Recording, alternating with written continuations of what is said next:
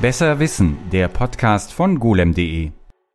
Hallo und herzlich willkommen zu einer weiteren Ausgabe. Mein Name ist Martin Wolf. Ich bin Podcastbeauftragter bei golem.de und heute soll es gehen um AMD. Ich habe hier als Headline-Ideen drinne, der ewige Zweite, aber mit einem großen Fragezeichen, weil ich gar nicht mehr weiß, ob das überhaupt so stimmt. Und dann ganz bescheuert äh, und gar nicht deutsch, Rising from the Grave, natürlich mit Y. So, da oh. lacht der, der Sebastian. So, und du fängst jetzt damit an, Sebastian, was machst du bei golem.de? Ich bin bei Golem für Software- und Open-Source-Entwicklung zuständig und damit heute eigentlich fehl am Platz. So, und wieso bist du fehl am Platz heute hier, Olli? Weil ich normalerweise zwar über Produkte berichte, aber nicht über die Hardware an sich. Also von daher. Also wir haben ja eine hochkarätige Runde von Leuten, die mit dem Thema nichts zu tun haben und damit 45 Minuten füllen müssen. Ähm, ja, beste Voraussetzung. Äh, wie immer Feedback, Ideen, Anregungen an podcast.golem.de. Wir haben inzwischen sogar ein paar Sachen auch bekommen, wo Leute uns geschrieben haben und das fanden, finden wir immer toll und äh, freuen uns darüber. Äh, gerne auch uns korrigieren, weil es ja dann eh zu spät. Wir können es ja dann, ne? wir, wir lesen es aber dann ist, hat sich ja eh versendet. Okay, äh, ja, wie gesagt, perfekte, perfekte Voraussetzung für diese Folge. Es soll um AMD gehen und ich fange wie immer mit der mit dem geschichtlichen Abriss an. Und äh, das ist so ein bisschen, fängt schon in den 50ern an, nämlich mit den Fair Children. Also die Fair Children sind die Abkömmlinge einer Firma namens Fairchild. Und diese Firma Fairchild hat ihre besten Ingenieure, ihre besten Hirne bekommen, weil einer der Erfinder der Halbleiter, nämlich William Shockley, ein eigenes Labor gegründet hatte, um diese Erfindung, die er mitgetätigt hat, also maßgeblich mitgetätigt hat, ähm, auszu, also sage ich jetzt mal kommerziell zu nutzen. Und der Typ war aber jetzt nicht so der Menschenfreund. Also er war, er war irgendwie ein schlechter Chef, ein schlechter Manager und äh, am Ende auch noch zunehmend paranoid, hat seine Leute am Telefon belauscht und so weiter. Ähm, was dazu geführt hat, dass seine acht besten Leute oder acht seiner besten Leute abgehauen sind und als die verräterischen acht in die Annalen einging. Wir sollten vielleicht noch sagen, was Fairchild gemacht hat. Wir kommen jetzt gleich zu Fairchild, weil ähm, diese verräterischen acht unter anderem, äh, ähm, also wirklich viele Leute dabei, die dann später im Silicon Valley noch das zu Großem gebracht haben, diese verräterischen acht sind zu Fairchild gewechselt. Fairchild Camera and Instrument hieß die Firma. Und ähm, die haben eine eigene Abteilung dann gegründet, die hieß dann Fairchild Semiconductor, also die Halbleiterabteilung. Und die hatten mit diesen Typen einen ziemlichen Höhenflug, weil das waren halt wirklich die Besten damals. Also war, das ist Ende der 50er. Das ging eine Weile gut, aber so ab äh, Ende der 60er ging das irgendwie dann nicht mehr so gut. Fairchild hat äh, 67 zum ersten Mal seit 1958 Verluste erlitten. 4 Millionen US-Dollar abgeschrieben, was 1967 bestimmt eine absurd große Menge Geld war. Ähm, und der Gewinn war auf 50 Cent pro Aktie gesunken im Vergleich zu 3 US-Dollar im Vorjahr. Also da war klar, da geht jetzt irgendwas los. Und die Leute in, bei Fairchild waren inzwischen auch unzufrieden und unter anderem unter den Unzufriedenen war jemand namens Gordon Moore, der Leiter von der Entwicklungsabteilung. Und der hat mit seinen äh, Kollegen Andy Grove und äh, noch jemandem anders, also noch ein paar anderen Leuten, äh, einfach sein Wissen mitgenommen und hat eine Firma gegründet, ein kleines Startup namens Intel. Das war 68. Und das Problem war unter anderem, dass Fairchild einerseits natürlich ähm, durch, die, durch die Verluste halt natürlich, ja, wie soll man sagen, halt Einsparungen natürlich machen musste, aber aus, aus Sicht der, der Ingenieure damals haben die die an der falschen Stelle gemacht. Also die haben halt diese Halbleiter-Sache und das alles nicht überblicken können und haben nicht gesehen, dass daraus, was daraus entstehen könnte. Also, und die also Deswegen, man sollte erwähnen, was Fairchild und Moore und die ganzen Ingenieure da eigentlich gemacht haben. Also die haben integrierte Schaltkreise gebaut, äh, Transistor-Diode-Logik ähm, und halt Dinge, die im Vergleich zu dem, was hier auf dem deutschen Markt zum Beispiel passiert ist, also auch hier gab es Transistorherstellung, hier gab es dann auch später Schaltkreise und sowas, die waren damit ungefähr so technisch zehn Jahre ja. dem voraus, was in Westeuropa passiert ist dem Ostblock waren sie so 15 bis 20 Jahre voraus. Mit der ganzen Herstellungstechnik. Und naja. Also genau, das eine ist ja zu wissen, wie so ein Halbleiter in der Theorie funktioniert. Das andere ist halt dann, den in Größenordnung fertigen zu können, was dann die nächste Herausforderung war. Und dann muss man aber natürlich dazu sagen, dass in der damaligen Zeit niemand übersehen hat, was das bedeutet. niemand wusste das, ähm, konnte sozusagen erkennen, was das für die, für die Informationstechnologie auch bedeutet. Ne? Also insofern kann man den Leuten da schlechten Vorwurf machen. Ähm, die, also das gab halt richtig so einen Exodus bei Fairchild. Und es gab aber auch Leute, die gefeuert wurden in der ganzen Zeit. Und unter denen waren zwei Leute namens Jerry Sanders III. und Ed Turney, die dann 1969 AMD gegründet haben. Die waren äh, eigentlich im Vertrieb und im Marketing. Also das waren jetzt keine Ingenieure. Und äh, die, also AMD hieß zuerst Sanders Association nach dem Jerry Sanders. Und der Witz ist irgendwie offenbar, dass äh, der Sand, äh, Jerry Sanders, also das war nicht klar, dass der jetzt in Richtung Halbleiter geht. Der hatte ursprünglich gesagt, dass er sich äh, der Schauspielerei widmen wollte. Ja. Und hat dann aber irgendwie, also der hat, der muss in einer, also ich, ich wiederhole jetzt das, was Wikipedia dazu gesagt hat, ja. Äh, ich bin mir nicht sicher, inwieweit, ich habe da keine andere Quelle zu gefunden, aber es ist schon ziemlich schräg. Die Schauspielereinummer ist, äh, hat nicht stattgefunden, weil er sich während einer Schlägerei Gesichtsverletzungen zugezogen hat und dann für die Schauspielerei so ein bisschen ausfiel. Was war denn das für eine Schlägerei? Ich habe keine Ahnung. Und ähm, der hat dann seinen Kumpel, diesen Ed Turney, angerufen und meinte irgendwie, wollen wir nicht jetzt hier äh, sowas machen? Und der, der war ein bisschen verblüfft, weil er dachte, der eigentlich wollte der ins Showgeschäft und Schallplatten statt Schaltkreise herstellen. Aber ja, okay. Und dann haben sie in Delaware, wo man halt sehr schön und einfach solche Firmen äh, gründen kann, weil die keine Einkommenssteuer auf Unternehmen erheben, die nicht in Delaware sitzen, haben sie halt dort diese Firma gegründet. Und das war aber auch nicht so einfach, weil die wussten ja, dass sie was mit Halbleitern machen wollen. Und schon damals war es halt so, dass so ein Startup natürlich, wenn du Hardware herstellen willst, wenn du Sachen irgendwie produzieren willst, brauchst du natürlich ordentlich ähm, Kapital, was sie natürlich nicht hatten. Und die haben sich dann an äh, einen Risikokapitalgeber gewendet, der unter anderem Intel auch schon mit zwei, fast zweieinhalb Millionen Dollar damals ähm, unterstützt hat beim Start. Und die meinten aber, ja, also jetzt ist ein bisschen spät, ne? Also jetzt gibt's hier sowas wie Intel, also da, pff, also ob ihr jetzt da und, und die hatten einen 70 Seiten langen Geschäftsplan, den haben die sich wohl durchgelesen und meinten, äh, ja. Und dann außerdem, ihr seid Marketing-Leute. Hm. Also, ne? Also das, soweit geht halt meistens schief. Äh, ja. Und daraufhin haben sich die beiden an einen der Intel-Gründer, nämlich Robert Noyce, gewendet.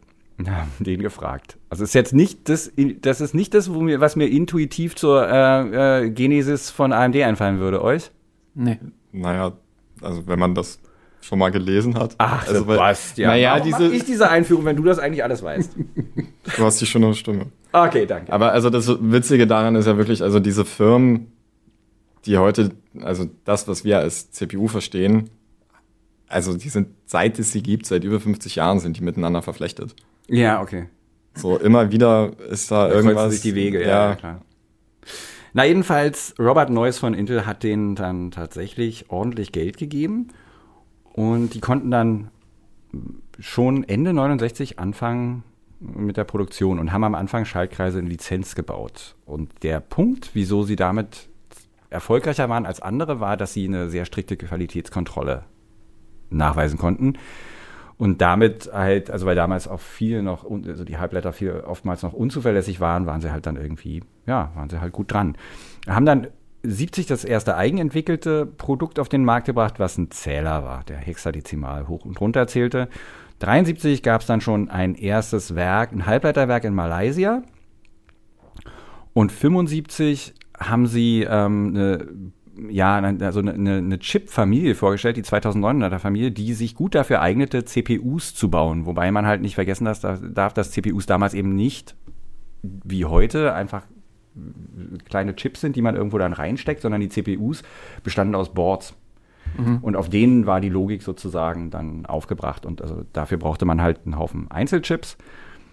Genau, und die hat AMD hergestellt. Und dann haben sie auch noch Speicher hergestellt, ab 75. Und 77 hätten sie fast einen eigenen Computer gebaut, ab 77 mit Siemens zusammen. Da hatten sie ähm, ein Joint Venture gegründet, das hieß AMC, Advanced Microcomputers. Ich hätte gerne so einen. Ich habe tatsächlich aber nur ähm, auf so einer obskuren Seite jemanden gefunden, der so eine Art Prototypen irgendwie äh, hatte. Sieht spektakulär, unspektakulär aus. Eine kleine Metallkiste, äh, packe ich mal in die Shownotes. Notes ja, aber trotzdem lief super. 78 hatten sie schon 100 Millionen US-Dollar Gesamtumsatz und sind 79 an die Börse gegangen. und haben in dem Jahr auch eine Lizenz von Intel zur Herstellung von Prozessoren bekommen. 886 und 888. Dazu muss man sagen, 8086, Entschuldigung. wofür sie diese Lizenz bekommen haben. Also die Idee war, IBM baut jetzt zusammen mit Intel diesen IBM-PC, der dann den Durchbruch für x86 gemacht hat, wie wir es heute kennen. Und naja, IBM war immer schon ein bisschen paranoid, was so Zulieferer angeht. Und IBM wollte nicht abhängig sein von nur einem Zulieferer, weil die haben ja dann CPUs eingekauft und nicht mehr ihre eigenen genommen. IBM hatte ja eigentlich eigene. Naja, und dann haben sie sich halt eine US-amerikanische Firma gesucht, die in der Lage ist, eigene CPUs zu bauen und eigene Halbleiterwerke hat. Und da gab es dann nicht so viele, die auch bereit waren, also in Lizenz Chips zu bauen. Genau, AMD war tatsächlich damals mit vielen Dingen wirklich Lizenz. Also das war ein solides Geschäft, ne? Man, wenn jemand anders entwickelt den Chip oder die, die, die Logik und die Schaltkreise und man selber baut die dann halt in den ähm, eigenen Fabs. Und das ging auch noch weiter bis hin zu den 286er ähm, Prozessoren und den 386er Prozessoren. Aber Intel hatte irgendwann die Nase voll und hat 86 den Vertrag als beendet erklärt und in der Folge haben die verklagt.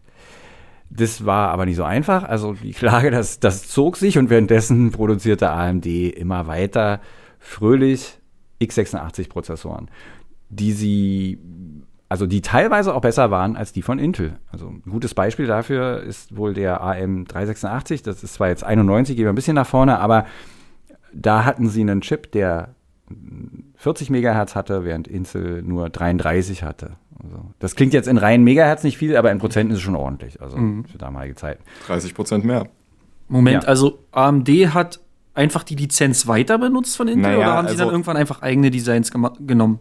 Das, also Lizenzabkommen am Anfang war tatsächlich nur ein, okay, ihr baut in Lizenz die Chips. Mhm. Das wollte Intel dann nicht mehr ähm, und hat das vorzeitig gekündigt. Ähm, dieser Lizenzvertrag ging aber über zehn Jahre.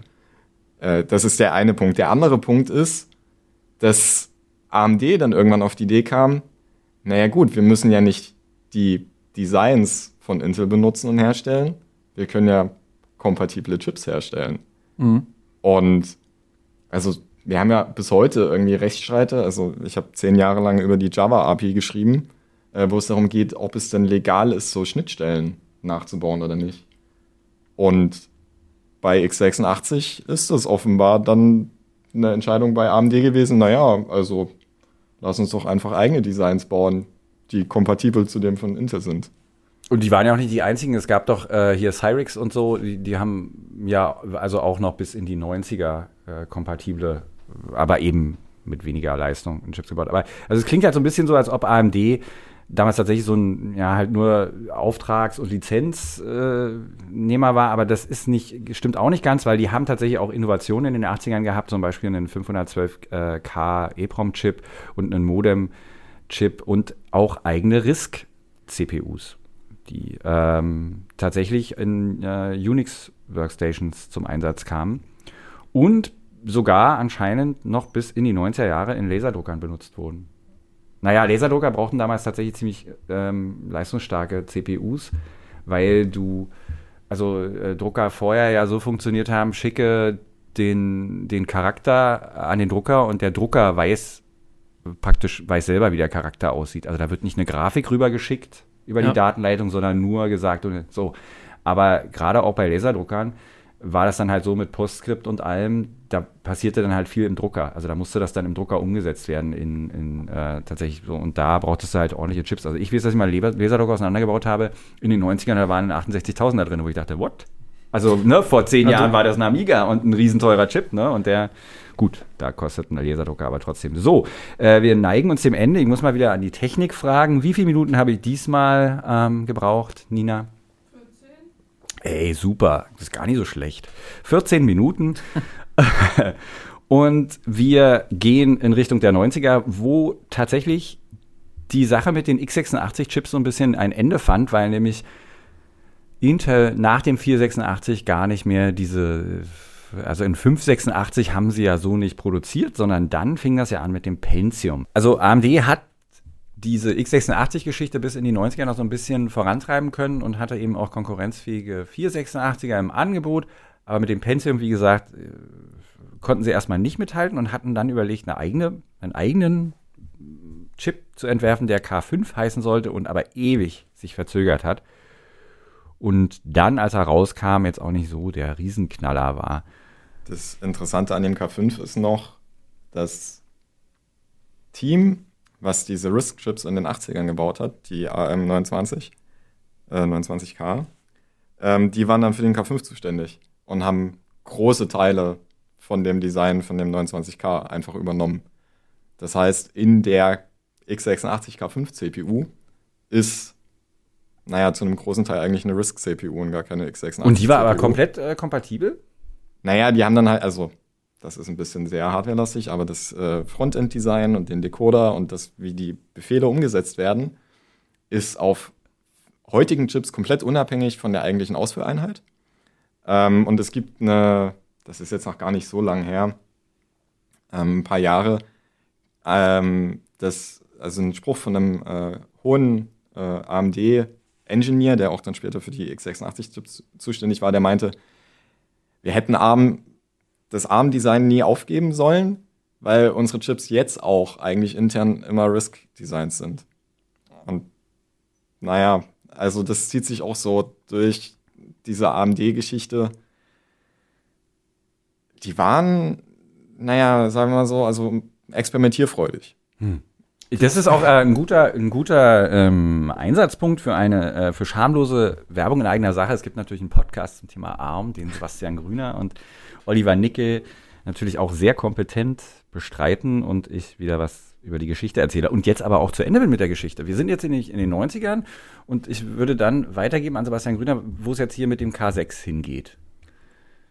Naja, erstmal würde ich gerne noch was anderes erzählen zu den 90ern an sich, zu dem Servermarkt. Weil zu der Zeit haben wir, okay, AMD ist mit dem x86 so lala, es hat ein bisschen später gedauert und es ist alles nicht so toll. Es gab dann Windows 95 und Intel ist mit Windows 95 halt noch mal größer geworden. Und selbst Intel hatte zu der Zeit damals ein großes Problem, Chips im Servermarkt zu verkaufen. Zum einen, weil es klassischerweise zu der Zeit noch äh, Unix-Server waren und die kamen dann von einem bestimmten Hersteller, also von IBM oder von Sun mit Solaris oder HP. Äh, DEC hat auch noch eigene Systeme verkauft. Und das Spannende an den Geräten war, dass die in den 90ern alle schon 64-Bit-CPUs für die Server hatten. Aber eben kein x86. Nee, aber es gab halt MIPS, es gab Parisk, es gab den SunSpark, DEC Alpha, ähm, IBMs Power und PowerPC sind dann Ende der 90er ähm, 64-Bit-Architekturen geworden. Selbst die C-Series, also das, was die Mainframes waren, sind auf 64-Bit portiert worden. Und naja, in diesem ganzen Servermarkt hatte Intel nichts zu suchen, weil die Plattform mit einer 32-Bit Desktop-CPU skalierte einfach nicht gut genug. Und naja, das Problem hatte AMD als zu der Zeit böswillig gesagt Klon mit schlechten x86-Chips, die sich nur dafür eignen, irgendwie schlechter zu laufen auf dem Desktop, hatten die halt ein Problem. Also beide. So, und Intel hatte dann die grandiose Idee, ach komm, lass uns mit HP zusammentun, weil HP halt irgendwie die eigene, das eigene CPU-Design auch nicht so besonders machen wollte. Und die brauchten irgendwas so für die, für so die nächsten Jahrzehnte. So, wir müssen jetzt die nächsten zwei Jahrzehnte irgendwie zusammenarbeiten. Und dann haben die sich halt mit Intel zusammengetan und sind auf die wunderbare Idee des Itanium gekommen. Oh Gott, na, das ja auch, das war ja auch. Oh Gott. Ähm, ich weiß nicht, da, da, eigentlich über den könnte man auch mal eine eigene Da könnte Folge man eine ja. komplett eigene Folge zu machen. Und okay. ja, äh, also wir hatten auch eine, einen Artikel zum Abgesang. GIF, Dumpster Fire. Äh, genau, aber also in der Zeit ähm, passiert bei beiden, also bei Intel und bei AMD, halt dieser Schritt hin zu einer 64-Bit-CPU. Und genau, ja, warum ist Itanium denn Dumpster Fire geworden? Ähm, Intel und HP haben sich gedacht, naja, wenn wir eh auf 64-Bit wechseln, müssen die Leute eh ihre ganzen Betriebssysteme, Programme, allen Scheiß portieren. Lass uns das doch neu machen. Und Itanium ist halt eine im Prinzip komplett neue Befehlssatzarchitektur. Das heißt, du musst den Compiler anbauen, äh, umbauen, portieren, sämtliche Programme neu schreiben, die irgendwie auf x86 portiert worden sind. Und zu der Zeit war es ja aber schon so, dass Leute gern eigentlich das, was sie auf ihrem Rechner haben wollen, auf dem, äh, auf dem Desktop-Computer sozusagen, auf dem äh, äh, Entwicklungsrechner, ein x86, mhm. noch mit einem Linux. Die waren frei verfügbar, deswegen gab es ja auch diesen Linux-Boom. Dann hast du plötzlich x86-Server, konntest denselben Code auf dem Server wie bei dir auf dem eigenen Rechner laufen lassen. Und naja, Intel selbst hat das dann so ein bisschen sabotiert. Und AMD ist auf die geile Idee gekommen, naja, Moment, warum sollten wir für 64-Bit eigentlich einen neuen Befehlssatz designen? Lass den doch einfach breiter machen. Und die haben, also die, die ersten Ideen waren wirklich nichts anderes als zu sagen, naja, wir machen die ganzen Register einfach breiter und bauen dann noch so eine Schicht da rein, die erkennt, ob das dann jetzt 32-Bit Daten sind, die ich mit einmal abarbeite oder 64-Bit Daten. Das heißt, eine Emulation musstest du nicht einbauen. Das war komplett kompatibel zu sämtlicher Software, die in den 90ern geschrieben worden ist. Naja, und bei Intel hat das nicht ganz so gut geklappt. Ja, aber da hätten sie doch gewinnen müssen. Ich sehe AMD vorn. Naja. Ich finde das, find das super interessant, weil das damals ja auch noch nicht so wirklich viel verwendet wurde, die 64-Bit Befehlsarchitektur. Also das war wieder so eine Investition in die Zukunft, wo man einfach irgendwie in den Nebel guckt und schaut, okay, was könnte in zehn Jahren vielleicht mal oder in fünf Jahren äh, jeder benutzen. Das war ja dann irgendwann auch mit, also sozusagen ein bisschen weiter mit XP und mit Windows 7 und so irgendwann dann dieser Schritt, dass man. Und also das ist halt genau das, was deine Frage beantwortet, Martin. Also ja klar, das war ein Blick in die Zukunft, genauso wie Intel und HP mit Itanium einen Blick in die Zukunft gewagt haben. Aber zu der Zeit, so ähm, der erste, die erste 64-Bit-CPU ähm, kam, oh, das muss ich nachgucken, äh, der Opteron kam 2003 auf den Markt. Das war eine Server-CPU, 64-Bit. Aber, na, was machst du denn jetzt mit den 64-Bit? du musst ja deine Software, also auch wenn sie kompatibel ist. Die alte ist kompatibel, du willst ja neue haben, die das auch ausnutzt. Du kaufst Richtig. ja nicht einen, du kaufst ja nicht eine 64-Bit-CPU und führst dann die ganze Zeit 32-Bit-Code drauf aus. Ja, gut, das machen wir immer noch, viele Spiele. Ja, so, wenn, aber, ja, genau. aber ich meine, wenn du dann investierst in deinen Server, dann willst du ja die, die Leistung irgendwie auch. Das ist die Idee gewesen. Und AMD hat es halt nicht geschafft, für das entsprechende Momentum zu sorgen.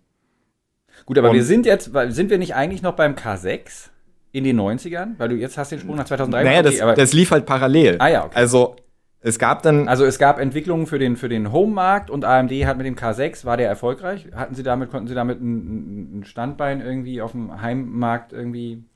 Ja, also die Leistung war ungefähr die von einem P2, also von einem Pentium mhm. 2 und es war okay und die hatten dann schon äh, in der Zeit, was tatsächlich auch spannend ist, ähm, aus heutiger Sicht, ähm, zusätzliche Befehlssätze zur Beschleunigung. Also ähm, damals war das MMX. Ja, hatte Intel auch, ne? Das genau. stand dann immer drauf. Ähm, MMX. Weil die gemerkt haben, okay, mit dem, mit dem eigentlichen x86-Design kommen wir nicht weiter. Und, und, die, und die grafischen Benutzeroberfläche wie, wie, wie Windows damals, ne? Das war halt der, der Punkt war, dass man jetzt mehr bunte Dinge haben wollte, die sich auch schnell bewegten. Und so Medienbeschleunigung war halt wie Multimedia, ein Schlagwort. Und da kann man dann offenbar mit, mit einfach brachialer Rechengewalt dann auch nicht weiter. Naja, also du benutzt dann ein anderes Programmierschema. Also du benutzt einen Befehl, um mehrere Daten mit diesem einen Befehl zu verarbeiten. Das heißt, also in der Ausführeinheit der CPU läuft es immer wieder durch, aber halt mit anderen Daten. Das heißt, du musst das, was durchläuft, an Ausführungen musst du in der CPU selbst nicht austauschen, sondern musst nur die Referenz auf die Daten austauschen. Dadurch ist es theoretisch schneller, wenn du diese Schleife mit immer wieder neuen Daten machen kannst. Es ist auch ein anderes Programmierschema und hat dann tatsächlich funktioniert, weil du damit 3D-Effekte umsetzen konntest. Ähm, und die Firmen, also Intel und äh, AMD, haben beide halt genau darauf gesetzt. Weil es war erstmal nichts anderes verfügbar. Und haben genau daran gearbeitet. Und parallel dazu dann halt so der Blick in die Zukunft. So, was, machen wir als nächste CPU? Wo wollen wir eigentlich hin? Ähm, und das waren dann diese 64-Bit-Dinge. Jetzt sind wir in den 2000. Jetzt sind wir so um, um 2000, genau. Und ja, genau, die haben mit dem Opteron, mit dem Athlon 64, war dann auch so das ähm, Schlagwort, mit dem sie die verkauft haben, waren sie technisch einfach total weit vorn.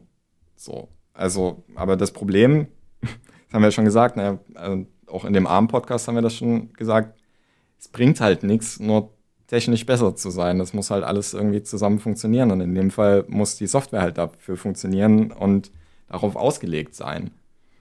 Und das war damals nicht der Fall. Und dazu kommt, dass damals noch eine Entwicklung, das ist jetzt 20 Jahre her, aus heutiger Sicht ist es eine völlig irre Vorstellung, aber eine CPU damals war eine CPU. Ja, kein Das- Multicore, ne? Das war ein Kern, Ja. der hatte so ein paar Beschleunigereinheiten wie die MMX Und ein Cache. und ein Cache so und ähm, und die einzige Möglichkeit, die sie hatten, war, okay, na, wir machen dann die CPU ein bisschen breiter, wir äh, verbessern die Ausführeinheiten, das so äh, und erhöhen den Takt. Und wa- wa- was anders war zu der Zeit irgendwie auch so mental in diesen Desktop-CPUs gar nicht vorgesehen. Aber das mit dem Takt erhöhen hat ziemlich gut funktioniert. Ich kann mich erinnern, dass Anfang der 90er waren ähm, Intel oder waren diese 286er tatsächlich noch im Einsatz. Man hat die noch benutzt. Ich weiß, dass das 91 oder sowas, man hatte eine VGA-Karte, man hatte eine Soundkarte, man hat einen 286er. Lief zwar jetzt nicht alles tippitoppi, war jetzt nicht der High-End-Rechner, war aber ein durchaus ein gutes System, also ein okayes System, ne? Und so ein 286er, was sind das? 8 Megahertz. Wenn du ihn auf äh, äh, Turbo schaltest, hat er 16 Megahertz. Und das ist 1991. Und 2001 sind wir bei 1000 Megahertz. Naja, Moment. Also mehr. Ja. Also die, diese 64-Bit-Opteron-Jobs, ähm, die gingen dann ja 1,4, 1,5 Gigahertz. aber das waren ja. Profi-Chips. Ich meine Ja. jetzt im Desktop. Genau, im Desktop. Aber konntest du einfach einen Desktop kaufen und der hatte 1000 Megahertz. Ich weiß, dass ich mir ein Notebook gekauft habe mit 1000 Megahertz. Ich dachte, meine Güte, was für ein Es absolut wurde bestimmt auch gar nicht heiß, das Notebook. Du, das Schlimme, das Schlimme, ich habe einen Artikel darüber geschrieben, äh, auch nochmal schamlose Werbung darüber, dass ich lieber hätte so ein Apple iBook kaufen sollen, was natürlich viel weniger Takt hatte, nominell ähm, und einen, einen anderen Prozessor. Aber das Ding war, dass, äh, ja, der Prozessor hatte 1000 Megahertz, aber der Frontzeitbus nur 500. Na gut, okay. So, also, also was, das wusste ich damals nicht und ja. Aber genau, also der Takt, also klar, das ist eine Beschleunigung um das Tausendfache. Äh, um das Ja, ja, also Hundertfache jedenfalls in, schon sehr hoch, ja. äh, um das Hundertfache in, in ja, gut zehn Jahren. Ja. Und die Idee war, okay, wir prügeln die Dinger jetzt einfach weiter. Ähm, und AMD hat zu der Zeit, also 2003, als der Opteron rauskam und in den Server, äh, im Servermarkt so mit 2, 2,5, später dann mit 3 bis 3,5 Gigahertz lief, haben die schon gesagt, okay, das Ziel für die nächsten Jahre muss sein, eine CPU mit 10 Gigahertz. Warum gluckst du da? Genau, das- Hast Das ist einfach, eine 10 ich, ich, ich kann mich noch daran erinnern, dass Intel irgendwann ein Pentium 4 rausgebracht hat mit, glaube ich, 4 Gigahertz und das Ding wurde so heiß, das ging also mehr, also da war dann irgendwann auch ein Limit erreicht rein vom thermischen Design her. Weil, Ähm, ähm, genau, also ja. ich habe ich hab mal in unser Archiv geguckt. Es gab dann tatsächlich, das ist dann wieder zehn Jahre später, ähm, was man mit so Stickstoffflüssigkühlung und einer CPU und so geschafft hat, waren knapp über 8 Gigahertz, so 8,5 Gigahertz. Und das ist aber so viel Aufwand, dass es in einer CPU, das ist ja nicht, nicht machbar.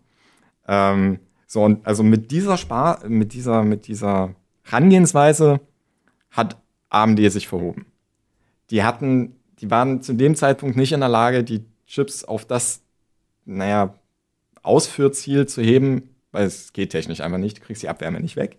Die hatten zwar 64-Bit-CPUs, die richtig geil waren, aber naja, die Systeme waren halt nicht drauf ausgelegt. Ähm, und dazu kommt, dass das Ende dieses Rechtsstreits mit Intel aus den 80ern äh, ist ein Lizenzabkommen, dass die Firmen beide sich gegenseitig ihre jeweiligen Neuerungen lizenzieren, damit die x86 CPU kompatibel zueinander bleibt, bleiben kann. Und naja, für AMD ging es ein bisschen schlecht. In der äh, Dotcom-Zeit danach, die hatten dann nicht mehr, also wer wollte schon Chips kaufen, so, weil es gab ja keine Firmen mehr in der IT. Und naja, dann hatten sie was im Markt, was niemand wirklich gebraucht hat. Und ein paar Jahre später kam Intel dann halt mit den äh, Core-Design. Das heißt, Intel hat sich relativ schnell hingesetzt und gemerkt, oh, mit Itanium das wird nicht funktionieren im Desktop-Markt. Und haben halt wirklich in wenigen Jahren es geschafft, eine, zu diesem 64-Bit-Idee von AMD eine kompatible CPU zu bauen. Mit zwei Kernen dann.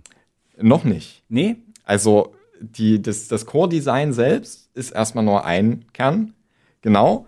Ähm, und ja, Martin, du sagst schon die Core Duo. Und genau, ich kenne immer, genau, ich äh, Ja. kenne immer nur, wenn du. Und ich hatte dann auch später einen äh, Core to Quad. Den hatte ich auch. Ähm, Der war gut. und also, da sind wir bei dem Punkt. Ähm, Intel hat es geschafft, nicht nur ein neues Design vorzulegen, was kompatibel zu AMD 64 war oder x86 64-Bit. Deswegen liest du auch heute immer noch äh, dieses, äh, äh, wenn, wenn da steht äh, AMD 64. Ne? Das ist praktisch, das ist die Nachfolge davon. Ne? Wenn man manchmal Programme runterlädt oder irgendwie das um Kompatibilität geht, dann steht das da Ja. und das ist, wo das herkommt. Die, genau, also AMD hat das natürlich als Marketing benutzt mit, ja, wir sind jetzt hier die 64-Bit. Und Ja, das haben sie dann ja. relativ schnell, also AMD selbst hat das relativ schnell beendet, so, ja, also Linux-Paketentwickler oder halt irgendwelche Softwareentwickler, die benutzen das immer noch aus historischen Gründen. Genau, wir sind jetzt schon bei den Mehrkernprozessoren. Das heißt, eine Abwendung von dem Schema, wir machen einen Kern immer schneller und kommen irgendwann auf ein Terahertz, sondern wir teilen die Last dann auf, auf verschiedene Kerne. Ist das, das ist ja auch wegen 64-Bit dann irgendwie sinnvoll, ne? Weil du hast ja. Das hat damit erstmal nichts zu tun. oh, okay. Also, du hattest ja eine 64-Bit-CPU, die ja einzeln war. Und auch die in den 90ern, die 64-Bit-CPUs waren alles oft Einkernprozessoren. Genau, aber man hat ja gemerkt, so, okay, wir können diese Leistung über eine Taktfrequenz einfach nicht nach oben prügeln. Wir müssen jetzt was anderes machen. Ja, und was liegt da näher, als einfach den einen Kern zu klonen und dann halt den anderen daneben zu setzen. Und Intel war damit extrem erfolgreich und diese Mikroarchitektur mit diversen Verbesserungen und Erweiterungen und allem Kram verkauft Intel ja heute noch. Also die Core i-Prozessoren sind das, womit Intel äh, das Geld verdient. Ähm, Aber AMD hat ja nachgezogen. naja, AMD wollte nachziehen mit einer grandiosen technischen Idee und da sind wir wieder bei dem, naja, gute Ideen auf dem Papier sind vielleicht gut, aber ähm, das war Bulldozer. Ähm, das Bulldozer-Design war, okay, AMD hatte wieder Probleme, Druck durch Intel und die eigenen, das eigene CPU-Design, was es dann mit dem Phenom auch in, als Quad-Core oder Hexacore gab, war schon einfach nicht gut. Und dann haben die sich hingesetzt und gesagt, okay, wir designen jetzt eine x86 CPU von null. Machen die neu. Und dann hatten sie die Idee, naja, wir klonen nicht einfach nur stumpf die Kerne wie Intel, wir machen das smarter. Und haben nur die Ausführeinheiten geklont. Also tatsächlich nur die, die ALUs, das, wo die Berechnung stattfindet. Und haben davon jeweils zwei mit einem einheitlichen Cache und einem einheitlichen Frontend und Decoder zusammengepackt. Und haben dann auch gesagt, dass das, ähm, also intern geglaubt, dass es schneller ist. Und haben dann dieses Design auf, also laut AMD, acht Kerne äh, hochgeprügelt. Und als der Bulldozer dann rauskam, hieß es, okay, es ist die erste 8-Kern-CPU der Welt. Das war 2011. Aber es waren ja nicht wirklich acht Kerne, sondern äh, vier mal zwei Module, die sich jeweils Dinge geteilt haben. Und da sind wir wieder an dem Punkt, naja, wenn die Software darauf nicht vorbereitet ist, hast du ein Problem. Und das haben wir da, hat man dann relativ schnell bei Windows gemerkt. Wenn du einen Thread von diesem einen Frontend-Decoder-Modul auf einen anderen schiebst, bricht alles zusammen. So, und dann musst du die Caches neu befüllen, du musst die Befehle neu dekodieren, weil die Ausführeinheiten halt nicht miteinander arbeiten. Ähm, und das Problem war, dass der äh, CPU-Scheduler von dem Betriebssystem wusste das nicht. Für den sah das halt aus wie ein geklonter Kern. Und dann gab es halt irgendwie eine fehlende Logik, die dafür gesorgt hat, dass diese Bulldozer-CPUs, als sie rauskamen, als erste 8-Kern-CPU, waren sie schon, als sie rauskamen, schlechter als die Intel-Konkurrenz. Die auch nicht mit 8 Kernen prahlte. Richtig. Wir, äh, da sollten wir vielleicht den damaligen Artikel dazu äh, auch in den in die äh, Shownotes. Shownotes äh, verlinken. Da gab es bestimmt von dem Herrn wahrscheinlich Nico Ernst damals, wird wahrscheinlich äh, sich darüber äh, ausgelassen haben. Also ich sehe es jetzt gerade bei der bei den Mitbewerbern Computerbase, äh, die haben offenbar damals den ähm, Veröffentlichungstag dieses, also man kriegt ja üblicherweise, um das zu Ja, erklären, Moment. diese Chips im Vorhinein. Moment, als- Ja. genau. Also üblicherweise bekommt man die Chips vorher zum Ja. Testen und hat dann Zeit und kann Ja. das alles so machen und so. Und AMD wusste schon, hm, Aha. ist vielleicht nicht so. Und dann gab es die Chips so knapp vom Release-Zeitpunkt, dass ein sinnvoller Test gar nicht möglich war. Ähm, weil AMD wusste, okay, wenn wir, Oh. wenn wir den Leuten zwei Wochen Zeit geben zum Testen, kauft niemand unsere CPUs. Damit würden wir unser Vorverkaufsgeschäft komplett kaputt machen. Also, ich nehme an, dass das so passiert ist. Das ist natürlich eine Unterstellung. Es kann auch ganz andere Gründe bei AMD gehabt haben. Ich glaube aber nicht. Naja, die Dinger kamen dann raus, waren schlechter als Intel. Und das Problem in der CPU-Herstellung ist ja, dass wenn du eine neue CPU designst, planst du nicht nur den einen Kern, ähm, sondern du planst ja dann über Jahre und Generationen. Und hast quasi mit dem ersten Release deiner CPU hast du schon die nächsten fünf, sechs Jahre Produktion abgesteckt. Weil anders funktioniert das nicht. Du kannst nicht einfach neu anfangen mit einer neuen CPU. Ja, und in, äh, AMD war dann mit einer schlechteren CPU im Jahr 2011 am Start und naja, die nächsten vier, fünf, sechs Jahre liefen gar nicht gut. Also die Und- Überschrift des Artikels, also nach NDA-Fall bei Computerbase war Schwarzer Mittwoch offenbar. Also Mittwoch. Also die, dieses, diese Veröffentlichung, das ist, äh, muss in den Äh, äh, der, unser Test bei golem.de hieß fast acht Kerne und auch fast schneller. Oh Gott. Ja, das ist nicht, was man hören Das möchte. ist nicht das, was du hören willst. Und ja, für AMD war das nicht so gut. Und das Einzige, was sie gerettet hat, ist das, wo dann Olli endlich auftauchen darf. ähm, ein, ein Kauf, der schon auch, ein paar, also das war dann ein paar Jahre vor Bulldozer, der vielleicht auch ein bisschen verzweifelt war, aber das Geld war halt gerade da. Äh, AMD hat nämlich äh, im Jahr 2006 ATI übernommen. Ja.